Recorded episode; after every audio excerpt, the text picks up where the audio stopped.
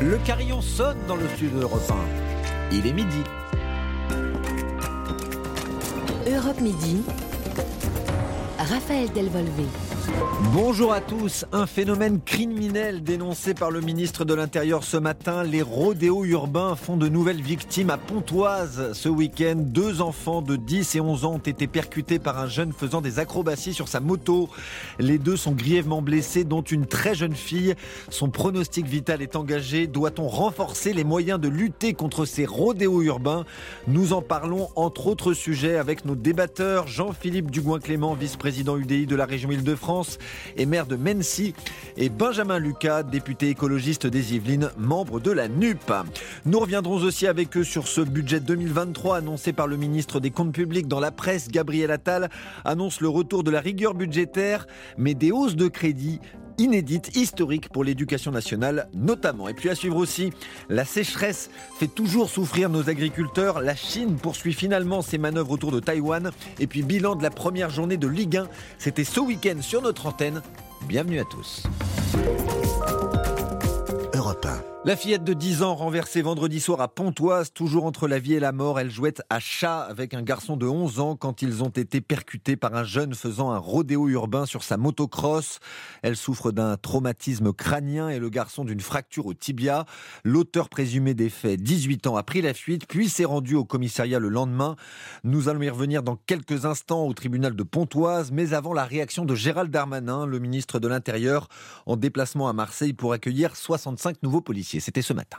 D'abord, je veux dire que le gouvernement a la main extrêmement ferme contre euh, non pas ces rodéos urbains que l'on présente comme un, mot positif, comme si c'était un spectacle, mais contre euh, ces actes souvent criminels qui viennent euh, tuer, qui viennent blesser très gravement des femmes, des enfants, encore on l'a vu très récemment dans le Val d'Oise.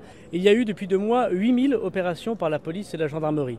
Elle a fait naître 1200 interpellations, c'est du jamais vu, et 20 000 contraventions. J'ai demandé à la police nationale, à la gendarmerie nationale pour ce mois d'août, euh, l'intensification encore de ces contrôles et je souhaite qu'il y ait 10 000 opérations de contrôle à partir d'aujourd'hui partout sur le territoire national pour lutter contre ces actes criminels de gens qui prennent la route euh, pour leur route et qui viennent à, assassiner des enfants. Il n'y a pas euh, d'autre mot.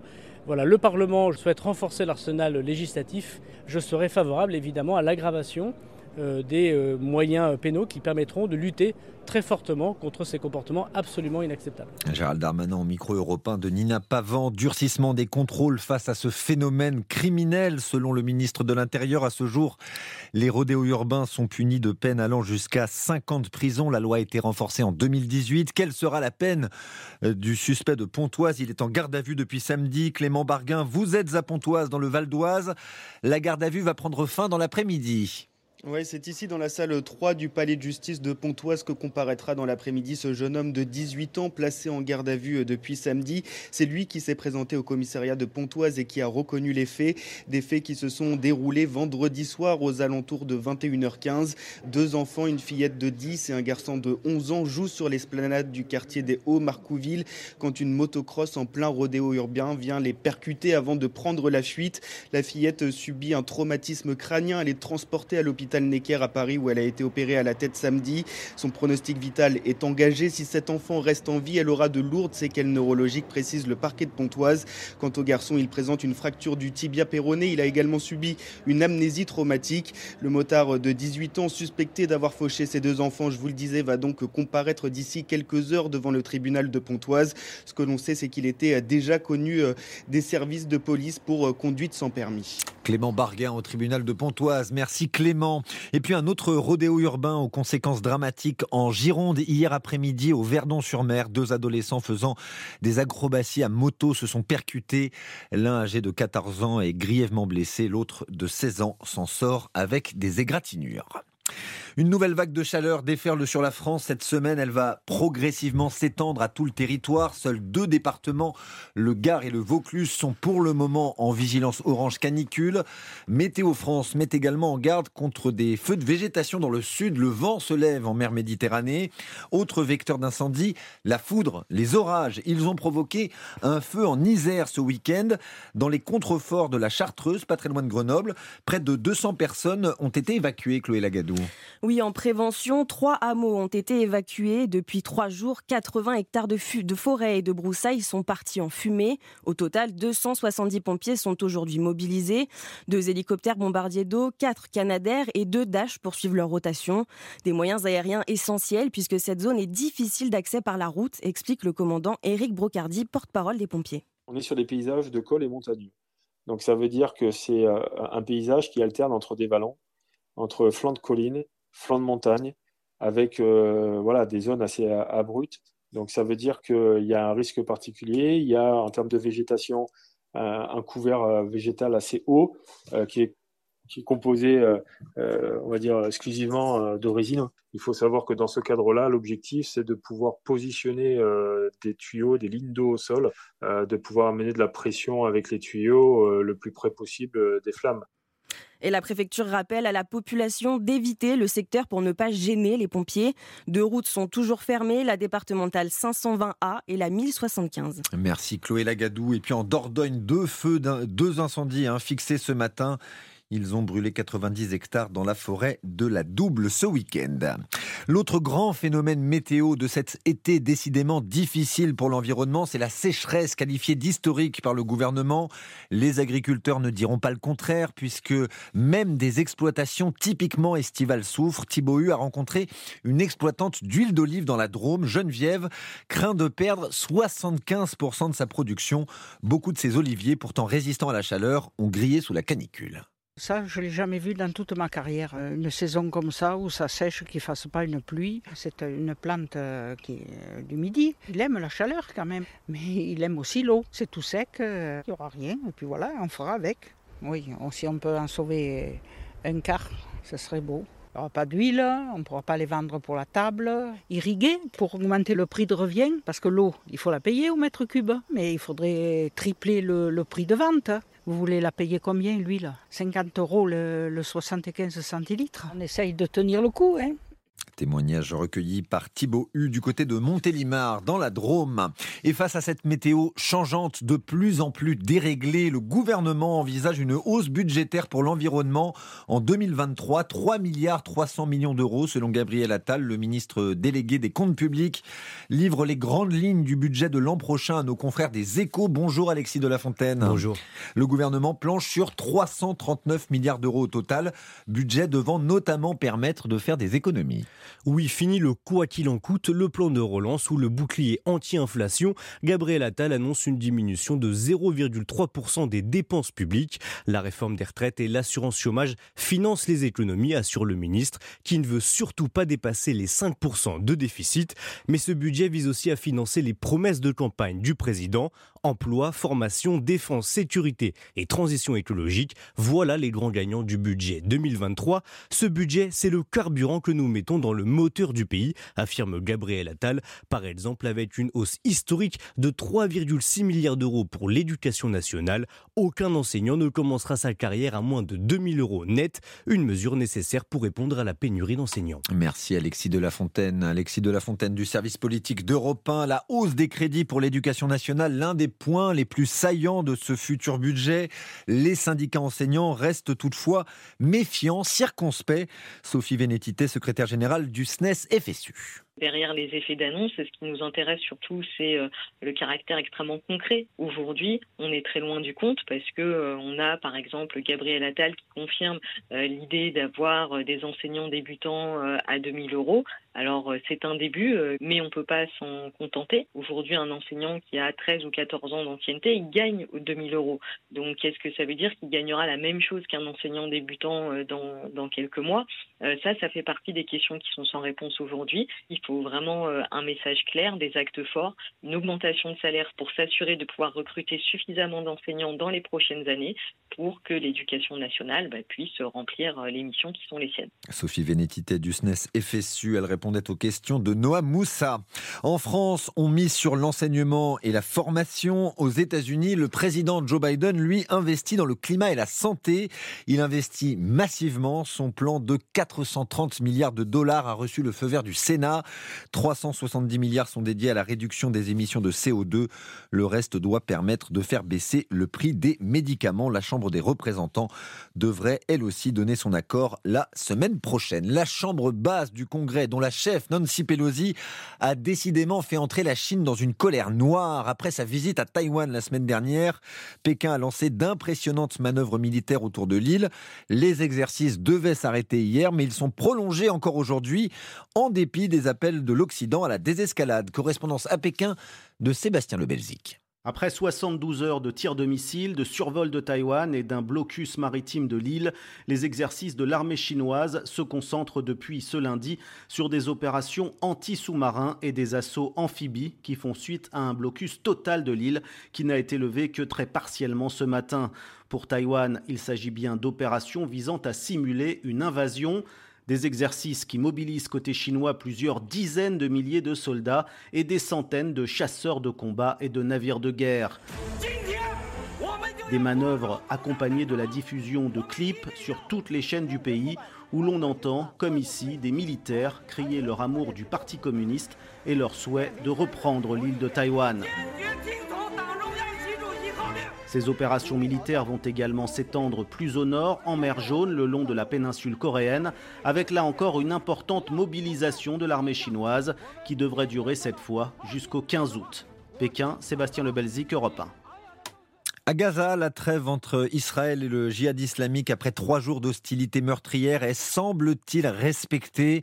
L'État hébreu a rouvert la frontière avec l'enclave pour laisser passer des camions de carburant ce matin. La centrale électrique de Gaza fonctionne à nouveau après deux jours d'interruption. Les échanges de tirs entre vendredi et dimanche auront coûté la vie à 44 Palestiniens. Au tir de roquettes depuis Gaza, Israël a répliqué avec des raids aériens. Raphaël Delvolvé sur Europe 1. L'actualité sportive à présent, vous l'avez vécu tout le week-end avec Virginie Fulpin et son équipe. La Ligue 1 est de retour. Bonjour Clotilde Dumais. Euh, bonjour Raphaël, bonjour à tous. La première journée s'est achevée hier soir avec la victoire de l'Olympique de Marseille qui, après une préparation compliquée, s'est rassuré contre Reims. Eh oui, belle entame hein, de l'OM euh, qui s'est imposé 4 buts à 1 au stade euh, Vélodrome. De quoi soulager les supporters. Franchement, c'était magnifique. Il y avait plein de buts, c'était une ambiance de folie. Donc euh, on est super content. On s'est régalé, les recrues claquent trois buts. Écoutez, euh, tout le monde est content, les petits sont heureux. Euh, à refaire quoi. Et soulagement aussi pour le nouvel entraîneur de l'OM, Igor Tudor, très décrié hein, depuis son arrivée début juillet. Les mauvais résultats des matchs de préparation ne l'ont pas aidé. Son choix de laisser le capitaine Dimitri Payet sur le banc non plus. Hier, l'entraîneur croate a même été sifflé par le stade Vélodrome, mais après la victoire, forcément, les supporters ont un peu changé de refrain. Il a été hué, c'est un petit peu dommage. Il faut lui laisser le temps. Ça prend forme, euh, oui, je lui fais confiance, on lui donne encore euh, du temps, mais, c'est plaisant, quoi. on a mis quand même des buts. Igor Tudor qui va maintenant devoir confirmer ce bon score dès dimanche prochain face à Brest. Voilà les bons débuts de l'OM, mais aussi ceux du Paris Saint-Germain. C'était samedi. Et le PSG qui met déjà la pression sur ses adversaires. 5-0 face à Clermont. Grâce au duo Neymar-Messi, un but et trois passes décisives pour le Brésilien, un doublé pour l'Argentin, dont un très beau retourné acrobatique. Les Parisiens qui devraient en plus retrouver Kylian Mbappé dès samedi euh, au Parc des Princes face à Montpellier. Et puis on retient également la bonne entame de Lyon contre Ajaccio avec le retour gagnant d'Alexandre Lacazette. Victoire aussi de Lille face à Auxerre et de Monaco face à Strasbourg. En revanche, Rennes s'est fait piéger 1-0 contre Lorient. C'est le seul favori qui finalement n'a pas été au rendez-vous ce week-end. Le résumé de cette première journée, c'est signé Clotilde Dumais. Merci Clotilde. Et puis nous sommes lundi, on reprend les bonnes habitudes. Ce soir, c'est Ligue 2. Un match de la deuxième journée au programme. Caen affronte Metz à 20h45. Et puis un mot de tennis également. Début du premier Masters 1000 préparatoire à l'US Open, dernier grand chelem de la saison le Masters 1000 de Montréal, sans Nadal et Djokovic. Des Français euh, dans le grand tableau comme Gaël Monfils, Benoît Père ou encore Hugo Gaston. La météo avec Valérie Darmon. Valérie, le soleil brille sur l'ensemble du pays. Absolument, avec quelques nuages inoffensifs près de la côte atlantique et sur le sud-ouest notamment, quelques averses orageuses sur les reliefs près des frontières espagnoles et italiennes ainsi que sur la Corse. Certaines débordent d'ailleurs euh, sur le Haut-Var. Le vent de nord reste assez sensible sur les deux tiers nord de la France avec des pointes près de la Manche aux alentours de 40 km/h. Deux départements sont toujours concernés par une vigilance orange canicule, le Gard et le Vaucluse, et donc l'atmosphère se réchauffe par le sud-ouest. Vos thermomètres vont afficher aux heures les plus chaudes de l'après-midi 32 à 37 sur la Nouvelle-Aquitaine et l'Occitanie, ainsi que dans la vallée du Rhône et jusqu'au Var, 30 à 33 sur l'île de Beauté, le mercure qui gagne quelques degrés sur la moitié nord, avec des valeurs comprises entre 28 et 32 sur le sud-Bretagne, les Pays de la Loire, le centre, la Bourgogne, la Franche-Comté, le nord de l'Auvergne, le bassin parisien, la région Grand Est, et puis enfin du nord de la Bretagne au nord-Pas-de-Calais, vous êtes les grands privilégiés de la météo puisque vous comptez à vos thermomètres 23 à 27. C'est bien noté. Merci Valérie Darmon. Vous revenez euh, plus tard dans la journée nous faire de nouveaux points météo, notamment à 18h tout à l'heure sur Europe 1. Europe 1. Le choix de Mola. Votre chronique littéraire de l'été, le choix de Mola, notre librairie partenaire à Bordeaux. Bonjour Stéphane Place. Bonjour Raphaël, bonjour à tous. Dudus, Touki, les Crips, la reine du Pacifique. Vous ne connaissez pas ces noms, ce sont ceux de criminels. Et Stéphane Place, vous nous présentez euh, un livre euh, qui s'appelle Gang Stories et qui nous montre l'influence de ces anti-héros dans la culture populaire. Oui, et au départ, Gang Stories, c'est un podcast raconté par Joe Star avec un succès d'écoute qui a conduit à la publication de ce beau livre richement illustré, beaucoup de photos, de dessins, six histoires de gangs qui font voyager le lecteur puisque nous allons à Tokyo, Los Angeles, Rio, Montréal, la Jamaïque, le Mexique sur les traces de criminels qui ne sont pas connus du grand public. Cet ouvrage se distingue par la richesse du travail d'enquête journalistique et les recherches qui alimentent ces pages, qui ne racontent pas seulement ces destins de hors-la-loi, mais aussi des époques, des cultures. Camille Perret est libraire chez Mola. Le postulat de ce livre, c'est de raconter des histoires de criminels qui sont pas connus. On ne parle pas de Pablo Escobar, de Al Capone, de Mesrine ou des cartels très connus. Vous avez des choses très contemporaines qui se sont passées dans les années 2000, des choses qui sont passées dans les années 1960. En plus de ça, on voit l'évolution euh, assez intéressante euh, dans la politique, etc. Tout se suit, on arrive à se repérer hyper facilement dans le courant de l'histoire, dans les époques, euh, même dans les tenues vestimentaires. À l'origine de Gang Stories, un voyage, il y a une dizaine d'années, que réalise le journaliste et auteur Franck Aderer, qui se rend en Jamaïque. Et là, Bob Marley n'est pas la seule figure à orner les murs de Kingston, il y a aussi un certain Dudus. C'est là où je me suis rendu compte que le message, vu de façon un peu simpliste ici euh, du reggae, à savoir, euh, et de Bob Marley, à savoir euh, One Love, avait une profondeur bien plus importante là-bas, justement liée aux violences des gangs. Et je me suis rendu compte en allant à une soirée qui a lieu dans un quartier aussi défavorisé de l'ouest de Kingston qui s'appelle Tivoli Gardens, que les gangs en question exerçaient sur la population une forme de contrôle, pas forcément un contrôle violent. Ils régissent une partie de la ville du quartier ils construisent des écoles, ils financent euh, des, études. Et euh, le chef du gang en question, Dudus, était euh, considéré comme le président. C'était ce gang en particulier qui finançait cette soirée. Les chansons qu'on y entendait, c'était des chansons qui étaient à la gloire du gang. Je me suis rendu compte que ces chansons, les danses, même les modes vestimentaires que j'avais pu voir là-bas, commençaient à inonder la culture populaire mondiale. Et voilà, c'est à la base ce qui m'a intéressé à creuser ces histoires de gang à travers le monde. Avec pour chaque chapitre une chronologie très claire, une bibliographie complète, mais aussi une playlist idéale pour accompagner la lecture de Gang Stories, qui ne se contente pas de nous faire frémir avec des histoires de petits doigts coupés chez les yakuza japonais ou de Kalachnikov dans les bidonvilles brésiliens. La force, l'intérêt de cet ouvrage, vous l'aurez compris, hein, consiste à explorer bien d'autres dimensions. Le choix de Mola, c'est tous les jours de l'été sur Europe 1 avec Stéphane Place.